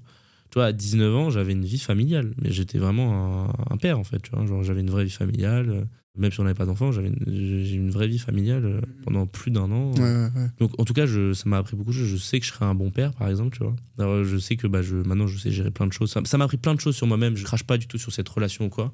Mais c'est ouf quand même d'avoir, tu vois, ce genre d'expérience à 19 ans. Ah, j'ai une vie de fou. en parallèle d'une entreprise qui explose, euh, en parallèle de, tu vois, l'opulence euh, financière, mais après le manque financier aussi. euh, re- Ouais, c'est les montagnes russes, mais je pense que c'est enfin, c'est une vie bien remplie, tu vois. C'est une vie bien remplie. Et moi, j'adore ça, en fait, parce que j'apprends énormément. Aujourd'hui, j'ai bien plus de skills que, je pense quand même ça s'entend euh, quand je parle, etc. J'ai bien plus de skills. Je suis un entrepreneur bien plus euh, euh, Assis, euh. euh, assis. J'ai bien plus la tête sur les épaules qu'avant. Je suis assez mature pour mon âge. Et là, tu vois, je suis capable de gérer une boîte qui génère beaucoup, beaucoup, beaucoup d'argent. Et avant, j'étais pas capable de la gérer, tu vois. C'est quoi pour toi le, le chiffre d'affaires euh, que tu te sens capable? Alors, du coup, tiens, double question, mais ça, me fait penser. euh, tu vois, mon, mon père, il était entrepreneur, ok, il est à la retraite aujourd'hui. Il avait une boîte euh, avec quasiment, tu vois, environ presque 100, 100 salariés, ok, une boîte dans la sécurité, rien à voir, euh, intrusion, incendie et compagnie. Et du coup, il faisait un- à peu près, tu vois, un peu moins de 10 millions de CA. Donc, c'était une belle boîte, mais voilà, une PME, PME française, quoi. Et je lui disais, mais euh, est-ce que, tu vois, t'aurais voulu euh, faire une boîte à 100 millions, à 500 millions euh? Et il me disait non. Et je disais, mais pourquoi euh, d'autres problématiques après. Ouais, bah, c'est ça. Je lui disais, mais du coup, pourquoi? Et euh, il me disait, bah, c'est le, le facteur humain. Mhm. C'est-à-dire le recrutement, gérer des employés. Parce que tu vois, lui, mon père, c'est quelqu'un qui est très dans l'humain. Et du coup, il s'occupait, mais il avait 100 employés, mais il s'occupait de ces 100 employés comme si jamais c'était le seul. Tu vois. Mhm, Comme si chacun était le seul ouais, employé. je- je- Du coup, vraiment, mais il a eu des histoires où il y avait euh, mon, enfin, euh, un gars qui s'était fait euh, larguer par sa femme, qui avait appelé mon père en panique en mode est-ce que je peux aller dormir au bureau parce que j'ai nulle part où dormir? Mon père, il lui avait payé une nuit d'hôtel pour qu'il aille, tu vois, enfin, il se trouve pas au Mm. bureau dans, dans la merde, quoi. Et de ça pour dire que le recrutement, je trouve que c'est le, le facteur le plus bloquant ou le plus difficile à gérer. Et quand j'écoute, tu vois, d'autres podcasts ou autres, j'ai l'impression que la gestion des ressources humaines, c'est le facteur numéro un de Ouais, c'est- soit t'en as marre et tu craques, soit ça se passe bien et t'as les bons talents et tu les gères bien. Ouais, bon, en vrai, c'est plutôt rare. Bah c'est rare, mais justement, toi, euh, t'es plutôt parti dans cette optique de recruter un minimum et Alors, avoir euh, limite voilà. une armée de freelance. Bah, moi, c'est exactement ça. Mais je pense qu'avec ce système-là, tu peux gagner beaucoup, beaucoup d'argent sur plein de choses. Alors, mais du coup, voilà, j'ai demandé pourquoi est-ce que toi, t'es plutôt parti sur un modèle freelance plutôt que recruter? Alors, déjà, premièrement, en France aujourd'hui, c'est très compliqué de virer un CDI. Un, mauvais recrutement peut te coûter très très cher en termes de temps et en termes d'argent. Euh, Surtout qu'aujourd'hui, les gens connaissent leurs droits, ils vont aller essayer de chercher des fonds et de gratter des fonds au prud'homme, machin, t'attaquer, machin. Ça te détruit le cerveau, tu vois. En plus de ça, je trouve que, bah, aujourd'hui, tu vois, mais ce qu'on fait dans la boîte, c'est pas des choses euh, adaptées pour être payé à l'heure, tu vois. Un serveur, bon, qui soit payé à l'heure, c'est une chose. Mais par exemple, un graphiste payé à l'heure, c'est n'importe quoi pour moi. Genre, je comprends pas un graphiste. euh, T'as une mission, tu dois faire un logo, tu fais un logo. Genre, t'es pas payé à l'heure pour faire le logo, tu vois. Il y a plein de choses que je comprends pas trop comme ça. Je trouve que les freelances sont bien plus démenés dans leur travail que, les, que des CDI. Ouais, parce qu'ils jouent leur peau un peu. Bah, ils jouent leur peau, c'est leur argent. euh, ils- si si- s'ils travaillent pas bien, ils, ils ont pas le, le- la deuxième partie de la compte, dans façon de parler, tu vois. Mais, mais pour te dire, ils jouent, ils jouent leur vie, tu vois. Et du coup, t'as un travail bien plus quali, alors qu'un CDI, bah, quoi qu'il arrive, c'est qu'il va avoir son oseille à la fin du mois. Hum, hum. Et ça va rien changer à sa vie, qu'il fasse du bon travail ou du mauvais travail, tu vois. Je suis assez d'accord avec toi et malheureusement c'est aussi un petit peu un des problèmes principaux que je trouvais dans le salariat. C'était vraiment ce que je vois avec tu vois mes amis. Alors un- d'un côté c'est la sécurité pour euh, le salarié parce Ouais, que comme sûr, tu dis. Ils se disent bah déjà un euh, la sécurité de l'emploi c'est des compagnies et deux que tu te donnes deux fois plus ou que tu te donnes deux fois moins t'as le même salaire à la fin du mois. Alors, t'auras pas forcément la même évolution professionnelle, tes managers, ils vont pas dire la même chose de toi, t'auras peut-être pas les mêmes bonus et Bien compagnie, mais euh, il y a une telle décorrélation entre l'effort mis et les résultats que je trouve que ça n'incite pas à se, à se donner, quoi. Bah, c'est ça, en fait, exactement. Et après, en plus de ça, euh, aujourd'hui, qu'en France, dans ce beau pays euh, qui aime tant les entrepreneurs, comment tu m'expliques qu'aujourd'hui, pour que quelqu'un gagne 5000 euros par mois, il doit te coûter 10 Je comprends pas. Je suis désolé, hein, je t'avais tourné dans le truc dans tous les sens. Je veux bien. France, on a plein d'avantages, blabla. Enfin bref, on va pas rentrer sur ce jeu-là. Mais aujourd'hui, avoir un salarié, ça te coûte énormément d'argent parce que ton salarié, tu veux qu'il gagne 5, tu dois le payer 10. Alors qu'un freelance, ça te réduit des impôts. Ouais. Ouais, le Donc, calcul, euh, tu veux dire. le calcul est très vite fait en fait, tu vois. Et euh, donc voilà pourquoi moi je suis plus dans cette. euh, parce que je te prends un exemple tout con. Moi je connais quelqu'un qui s'appelle. Euh, Je vais pas donner son nom. C'est le patron d'un. Je suis, très, je suis assez ami avec lui. D'un casino en ligne qui s'appelle euh, Bitzler. Un casino en ligne crypto. Lui il a que des freelances. Mais partout dans le monde. hein. Il a que des freelances. Il bosse qu'avec des freelances. Il a il bosse avec 80 freelances. Bitzler ça fait 1 million d'euros par mois. Il gagne 1 million d'euros par mois à peu près en net tous les mois. Donc il gagne 12 millions, 10 millions par an en net chaque année Ok, de en- marge? de marge en dormant. Donc ça fait un peu la muse, quoi. Ouais, ouais, c'est un peu ça, tu vois, avec l'affiliation, machin, les trucs comme ça, il s'est très bien démerdé. Et lui, il bosse qu'avec des freelances. Donc il a genre 80 freelances partout dans le monde. Et c'est un des plus gros casinos. Enfin, c'est pas steak, tu vois, mais c'est énorme. Mhm, mhm. Ça fait 800 000, 800 000 visites par mois. Et, euh, et donc, on m'a dit, bah, ouais, bah, moi, je bosse avec des freelances euh, partout dans le monde. T'as une mission, je te paye pour ta mission, basta, on arrête, enfin, tu vois. Et tu vois, ça génère quand même euh, beaucoup d'argent, tu vois. Donc, je te dis pas qu'encore, il n'y a pas eu de boîte qui génère un milliard par an avec une armée de freelance. Je te dis pas qu'encore ça a eu lieu. Mais il y a beau- je connais beaucoup de gens qui gagnent. Mais est-ce que tu as envie de faire une ah, boîte mais à pas- un mais milliard pas- aussi, pas- tu vois Exactement, tu vois. Mais je connais beaucoup de gens qui gagnent beaucoup, beaucoup d'argent avec que des freelances, tu vois. Donc je te dis pas que ça va être des énormes boîtes, etc. Ouais, mais je- mais je pense- je pense- mais je 10 pense- 10 millions par, mais 10 c'est millions énorme, par an de vois, marge, euh, je trouve que c'est. Ouais, mais mais c'est mais c'est énorme, c'est énorme. Et je pense que le, le freelancing a un avenir euh, très très prometteur. Je pense qu'à l'avenir, euh, le CDI, ça fait plus rêver grand monde. Tout le monde a envie d'être libre, tout le monde a envie de. Bah, J'avais vu les chiffres, là, il y avait une étude euh, Ouais, récemment en- France où il disait euh, c'était 4 personnes sur 10 voulaient se lancer à son compte, tu vois. Enfin, 4 actifs sur 10. Sauf qu'aujourd'hui, se lancer en freelance, c'est pas. Tu vois, tu te crées une expertise, tu postes un peu de contenu, tu t'inscris sur Malte, tu as des clients qui rentrent, tu des clients qui rentrent via ton contenu. T'as ces clients-là, si tu fais du bon taf, ils te recommandent et ainsi de suite. Tu peux gagner très vite ta vie assez facilement en freelance, tu vois. En tout cas, avoir au moins le salaire que tu as en CDI. Mais toi, ça me fait penser euh, justement à un post LinkedIn où je- ça m'a vraiment fait sourire quand je t'ai lu, où tu disais euh, en fait, euh, si on travaille avec des bons freelances, les recommander, c'est tirer une balle dans le pied. Ah, bah carrément. Mais tu vois, je trouve ça. alors- c'est- alors- touchy de dire ça quand même. C'est touchy, mais moi je le, je le dis parce que c'est ce qui m'est arrivé. Moi je bossais quelqu'un qui était extrêmement bon en motion design, etc. Et je l'ai beaucoup recommandé et après le mec il avait plus de temps pour moi. Et en fait, euh, quand tu trouves un bon freelance, un très bon freelance qui fait un excellent taf, c'est triste à dire, mais moi je le recommande plus aujourd'hui. Je les garde pour moi. Parce que bah, un freelance, euh, ça vend son temps. Et donc, euh, bah, si tu le passes à 10 de tes potes et qu'ils prennent tous son temps, bah, en fait, du coup, après, il a mathématiquement moins de temps pour Ouais, il toi. a 10 fois moins de temps pour toi. quoi. Exactement. Et donc, ouais, aujourd'hui, je le dis clairement, je ne recommande plus les personnes avec qui je bosse. Pas parce qu'ils font du mauvais taf, justement parce qu'ils font du trop bon taf. Ah, mais dans ce cas-là, tu vois, je sais pas, je me mets à la place du freelance. Si jamais je sais ça de toi, je me dis, bah attends, je vais pas aller travailler avec Kylian parce que dans Non, tous les cas, il va pas recommander mon travail. Les gens, ils adorent bosser avec moi. Euh, tu sais, les gens, ils me critiquent un peu parce que je parle un petit peu souvent de comment j'aime. Les gens, ils sont contents de bosser avec moi. Ils aiment bien ma, ma vibes. Euh, Tu sais, souvent, je bosse plus avec des. Ça devient plus des amis que des. a plus une- moi, j'essa- j'essaie souvent de développer une relation amicale qu'une relation pro. Euh, il n'y a pas de barrière entre les deux. Enfin, tu vois, j'ai fait un post euh, qui a fait. euh, je disais que. euh, le problème, c'est que bah, ta boîte, elle s'arrête le week-end et Ah tout, oui, tu vois. ouais, Ce post, tu vois, il a fait genre 110 000 vues et genre il a fait. Enfin, il, il a été repris sur les Nurshi, etc. Tu vois. LinkedIn. Ouais, bon, on m'a allumé, etc. Mais bon, qu'est-ce que je voulais Je m'en fous, tu vois. Vous pouvez me critiquer, ça me. Ah, cirer, tu vois. Je à la. Ouais, mais Mais, ça, euh, je pense que ça vient avec. euh, quand tu dis justement des, peut-être des vérités qui dérangent. hein, Mm. Ça. Peut-être, peut-être, tu vois, peut-être. Je sais pas, mais euh, je comprends, je comprends. Et tu vois, on m'a traité d'esclavagisme moderne, etc. C'est juste que. Moi, chez moi, les week-ends, je- genre, ça n'existe pas, tu vois. Genre, pour moi, le week-end, c'est un luxe, tu vois. Genre, euh, le jour où je prendrais des week-ends, c'est vraiment que je serais au summum de ma vie, tu vois. En fait, je pense que l'important, c'est. Tu vois, si jamais toi, t'es dans cet état d'esprit, Mhm. fine, Bah, t'as bah, le droit, voilà, et cool. voilà, exactement. Mais en fait, cool. moi, je bosse qu'avec des gens qui sont dans cet état d'esprit, tu vois. Ouais, ouais, ouais. Et, et- et c'est ça que j'expliquais en fait, tu vois. Et donc, sauf que c'est t'as, jamais, pas. jamais forcé quelqu'un à travailler avec toi, donc Pas euh, je veux du dire, tout, le mec il, est pas, il veut pas travailler le week-end, Jamais. bah fine, Voilà, Jane, on finit la mission, basta, je t'en reprendrai pas une autre. Basta, tu vois. Mm, mm, mm. Genre, euh, c'est tout. Genre, euh, vraiment. Et c'est ce que j'expliquais dans ce post-là. Bon, je me suis fait défoncer, mais bon, je m'en fous. C'était marrant. Ouais, non, Ouais. mais putain, c'est bon, c'est que j'ai fait une, une doublette, euh, je- j'ai fait deux posts dans la même semaine, se sont retrouvés sur un Archie Ouais, euh, tu vois. Donc, Et moi, euh, moi, en plus, sur Nurshi, ça a été l'un des posts les plus likes de toute l'histoire ouais, de j'ai- Nurshi. ouais, j'ai- Il a fait genre 1700 likes le post, tu vois. Ouais, monstrueux. Ouais. Euh, sur les Nurshi, tu vois. Genre, euh, Mm. Vraiment, les gens, ils étaient chauds sur ma gueule, tu vois. mais, mais le pire, c'est qu'en plus, du coup, euh, moi, j'étais allé voir un peu les, les commentaires pour, euh, sur ton post, sur le mien. Et le pire, c'est que, y- en fait, il y a des gens, il y a des deux côtés, en fait. Il y a des deux équipes. Il y a des gens qui défendent euh, un petit peu ce que tu dises parce qu'ils comprennent, ils ont l'intelligence d'avoir le recul de dire non, mais lui, il est dans cet état Ouais, d'esprit-là. voilà, c'est tout. Et c'est fine. Voilà, ça, on n'est pas pareil, tu vois. Genre, euh, moi, moi pour moi, moi j'ai pas de week-end. Je connais pas les week-ends. J'ai jamais vraiment connu les week-ends.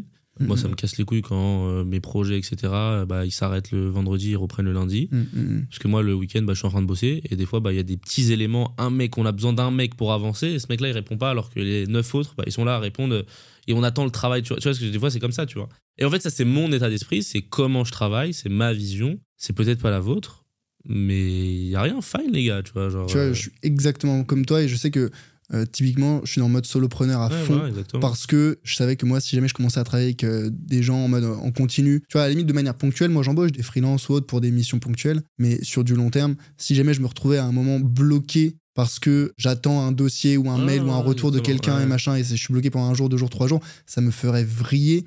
Et euh, tu vois, aujourd'hui, j'ai un peu le, le recul. Je compare avec ma, ma copine qui, elle aussi, est entrepreneur. Elle monte une marque de, de vêtements, ok Enfin, c'est des vêtements de sport euh, adaptés aux, aux personnes diabétiques pour mettre la pompe à insuline, bref. Donc, c'est du product, tu vois. Là où moi, je suis du service. Et je vois, mais elle travaille avec des usines, elle travaille avec des stylistes, avec des modélistes. Il y a plein Euh, d'intermédiaires. en fait, euh, Et le nombre de moments où elle se retrouve bloquée ou Ouais, parce bah, que c'est ça. machin répond pas, il est en Ouais. vacances, ça, il ouais, la regarde ouais, pas. ouais. Et je dis, mais attends, mais Et en je fait, en fait, pourrais pas moi, faire voilà, ça. et en fait, pourrais et en moi, c'est cette frustration que j'expliquais dans ce post-là, tu vois. Mm, Et mm. c'est juste une frustration que les gens ne connaissent pas, mais c'est pas grave, je y a rien, tu vois, genre. euh. Mais bon, tu vois, ça m'a, ça m'a, esclavagisme moderne, Mm, mm. machin, machin, bref. Bref, non mais euh, on est assez d'accord. Peut-être le, le- mot de la fin, on est bientôt au bout du podcast, euh, Kylian. Tu vois, moi, je l'objectif aussi, c'était un petit peu les gens qui nous écoutent, celles et ceux qui voudraient peut-être se lancer, qui se disent alors euh, soit ils sont salariés, soit ils sont peut-être encore euh, étudiants. C'est quoi les, les- derniers petits conseils que toi tu pourrais, le, le petit mot de la fin que tu pourrais donner à quelqu'un qui voudrait se lancer demain mais qui a un petit peu peur, que ce soit des raisons financières, que ce soit des raisons de compétences, syndrome de l'imposteur, tous ces éléments-là. Qu'est-ce que tu pourrais lui dire? Alors, je réponds par quoi en premier c'est différent, tu vois. Je, je, donnerais pas la même chose à quelqu'un qui a ça de l'imposteur, quelqu'un qui a peur des risques. là, Donc, euh, je, je dis quoi en premier par rapport à quoi? Alors peut-être plutôt, hum, je pense que dans mon audience, il y a pas mal de gens qui euh, sont euh, salariés Mhm. et qui voudraient se lancer, mais qui ont peur de pas tenir financièrement. Bah, en fait, moi, ce que je conseille, c'était pareil que je disais tout à l'heure, c'est créer du contenu. Vraiment, pour moi, genre, ça, c'est le futur. Genre, tu crées du contenu sur ta thématique ou peu importe. Tu vois comment ça prend. Et si ça prend un petit peu, est, tu y vas, tu fonces. Tu feras rencontrer du monde, c'est très important. Tu vois, le, le réseau, c'est la base des bases, des bases, des bases, des bases. C'est le truc le plus important. Tu vas rencontrer du monde, tu vas parler des gens autour de toi qui parlent le même langage de toi, qui sont dans le même truc, tu vas les rencontrer, ils vont t'inspirer, tu vas dans une conversation, tu vas avoir des idées dans la conversation, tu vas dans des soirées, dans des machins partout, tu vas sociabiliser un peu, tu vas tu restes pas dans ton dans ta caverne. Avant même de faire de créer du contenu quoi, moi ce que je conseille c'est vraiment de rencontrer du monde. Parce que le réseau et la capacité à être social, c'est ce qu'il y a de plus important, tu vois. Aujourd'hui, euh, je sais qu'on peut tout m'enlever tout ce que j'ai aujourd'hui. Aujourd'hui, les numéros qu'il y a dans mon téléphone, c'est mon livret A de la vie. Ça, ça s'en ira jamais, peu importe ce qui Jamais. se passe. Quoi. Voilà. Et euh, les personnes que je connais, c'est mon livret A de la vie. Et je sais que quoi qu'il arrive, j'arriverai toujours à me débrouiller. Euh, Aujourd'hui, on m'enlève tout ce que j'ai. Bon, ça va me faire chier, etc. Je vais être... Mais je sais que quoi qu'il arrive, quoi qu'il se passe, j'arriverai toujours à me démerder grâce aux personnes que je connais autour de moi. Mm, mm. Et pour moi, ça, c'est un truc. euh, J'avais vu un post de Julia, euh, je sais plus comment, je sais pas si tu vois c'est qui, euh, Julia, j'ai oublié le nom, sur LinkedIn qui disait euh, apprendre à faire du réseau, ça devrait être enseigné à l'école. Ce qui est pour moi une obligation. Parce qu'en fait, je connais tellement de gens qui n'ont pas un neurone qui fonctionne et qui sont multi-multimillionnaires parce que ils étaient au bon endroit, avec les bonnes personnes, en train de manger les bonnes choses, à discuter des bonnes choses, et que toutes les planètes se sont alignées. Les personnes que tu connais, le réseau, les... c'est vraiment le truc le plus important. C'est plus important que tout. Ouais, je suis d'accord. Voilà la phrase qui dit ouais, euh, traîne avec 5 millionnaires, tu deviendras le sixième ou quoi. C'est c'est peut-être pas forcément vrai dans les faits, mais je suis en partie d'accord avec cette phrase. C'est que essaye souvent d'être le plus nul du groupe sur un truc ou quoi. Tu vois, par exemple, je prends un exemple tout con. Je suis dans un groupe euh, LinkedIn euh, avec que des gestionnaires de patrimoine, tu vois. Et tu vois, moi, je m'y connais pas du tout, tu vois. Et du coup, je me sens stupide dans le groupe, mais du coup, je lis les trucs et tout. Et je kiffe, en fait, tu vois. Tu, tu parles de quoi? Du groupe WhatsApp? Ouais, un groupe WhatsApp, ouais. Je suis dans un groupe WhatsApp avec euh, que des gens qui font du- de la gestion de patrimoine, etc. tu Bah, c'est celui où je suis. Ouais, ouais, il y a celui-là, j'en- j'en- tu vois, je Ah, je je je suis dans plusieurs groupes comme ça, tu vois. Et en fait, je me sens très con dans ces groupes, tu vois. Enfin, la vérité, parce qu'on parle de plein de choses que je connais pas. Mais t'as ton expertise que d'autres n'ont pas. tu non, vois. mais, je- non, mais je me sens très con sur ce sujet-là. Mhm, Moi, je te mhm. parle de ce sujet-là, donc euh, tout ce truc-là. Et je lis les choses, etc. Et donc, je m'intéresse petit à petit, tu vois. Et donc, c'est des gens qui, indirectement, même si je parle pas avec eux, ou si je parle avec eux, ils me tirent vers le haut sur un sujet que bah, je suis vers le bas, tu vois. Mhm, mhm. On a plus, il y a des sujets on est là, il y a des sujets on est là, il y a des sujets on est là, il y a des sujets on est là, tu vois. L'objectif, c'est de- de- d'essayer d'avoir le plus de skills possible, tu vois. Enfin, moi, c'est ce que j'essaie d'avoir, tu vois. D'être un peu pas mal partout, tu vois. Ouais, mais c'est bien. Ouais. Euh, Ouais, donc finalement, pour toi, c'est vraiment le, le réseau, Le développer réseau. son réseau à fond, développer à son fond, à fond, à c'est fond. important. Et, euh, méga et important. créer, créer du contenu, Bah, pareil. alors, justement, en Ouais. fait, créer, en fait, aujourd'hui, moi, je crée plus du contenu pour augmenter mon réseau. Ouais, ouais, ouais, je suis C'est ce que je disais en plus euh, sur LinkedIn, c'est que aujourd'hui, je créer du contenu, ça m'a plus rapporté en réseau, je pense, en Ah, mais 100%. Mais 100%. que en, En que business. que en business. Mhm, ouais, ouais, ouais, parce que derrière, le business, il va venir avec le réseau, entre autres. Exactement. Mais je suis comme ça. Et c'est aussi l'avantage de LinkedIn par rapport à tu vois, Mm. des réseaux comme euh, Insta ou TikTok où tu as de l'interaction avec Bon, la- l'audience, mais tu pas d'interaction ou moins avec les autres créateurs. Alors que LinkedIn, tu as des après- interactions avec des autres créateurs, donc ça après- fait du réseau. Voilà. Après, le, le niveau intellectuel de LinkedIn, il est quand même vachement plus élevé que sur les autres réseaux. Mm, mm, Tu vois, bon, c'est des gens un petit peu plus âgés, etc. mm. Donc, tu apprends des choses vachement plus intéressantes sur LinkedIn. Il y a des gens vachement plus, je trouve, le- je trouve que le- la qualité du contenu sur LinkedIn Ouais, est bien plus supérieure que partout, tu vois. Donc, euh, donc ouais, ouais, le, le réseau, c'est ce le réseau important. et vraiment se lancer à créer du contenu pour justement développer le réseau et faut pas avoir peur là toi tu t'es lancé avec, euh, avec ton téléphone genre j'ai pas je, sais plus si j'étais allé voir le premier TikTok mais sûrement la, la qualité d'un point de vue euh, vidéo euh, graphique tu vois c'est sûrement un peu nul mais moi pareil mes premières vidéos YouTube je filmais avec, euh, avec mon téléphone mes posts LinkedIn mes premiers posts, les premiers posts LinkedIn juste je les enfin je les écrivais comme ça là rapidement Carrément. je veux dire, faut pas hésiter, faut se lancer. La qualité, elle vient avec la quantité. Faut développer un peu un comportement obsessionnel euh, éventuellement Ouais, sur, sur la création de contenu. ouais, mais voilà, créer du contenu, c'est gratuit, ça prend, tu peux le faire en parallèle de ton job. Développe ton réseau et après ça va dérouler quoi. Je suis totalement d'accord. Top. Bah écoute, euh, Kylian, c'était un super super épisode. Je suis content. Euh, je sais pas si tu as une suggestion d'invité pour un prochain épisode du podcast. Une suggestion d'invité pour un prochain épisode de podcast. Euh, que moi, je voudrais voir sur le podcast, c'est ça? Ouais, par exemple, tu penses qu'il pourrait avoir des choses intéressantes à raconter sur soit son parcours entrepreneurial, sur l'investissement, sur les deux? Je sais pas, moi, j'écoute beaucoup Oussama. tu vois. Donc, euh, moi, j'aime bien voir Oussama euh, dans des podcasts. Je trouve qu'il est très bon. Ouais, je dirais Oussama. ok. Voilà. Ok, bah écoute, euh, je vais essayer de la voir, honnêtement, ça fait un petit moment, t'es pas le premier à me le dire. J'ai dit un petit peu des pistes à voir si ça se concrétise, mais ouais, ça pourrait être intéressant d'avoir le point de vue de Sama sur l'argent, sur son rapport à l'argent, je pense qu'il y a des choses à ouais, dire. ouais, il y a beaucoup de choses à dire. Écoute, euh, Kylian, un grand, grand merci à toi pour, euh, pour Avec cet plaisir. épisode, et euh, à bientôt. À bientôt.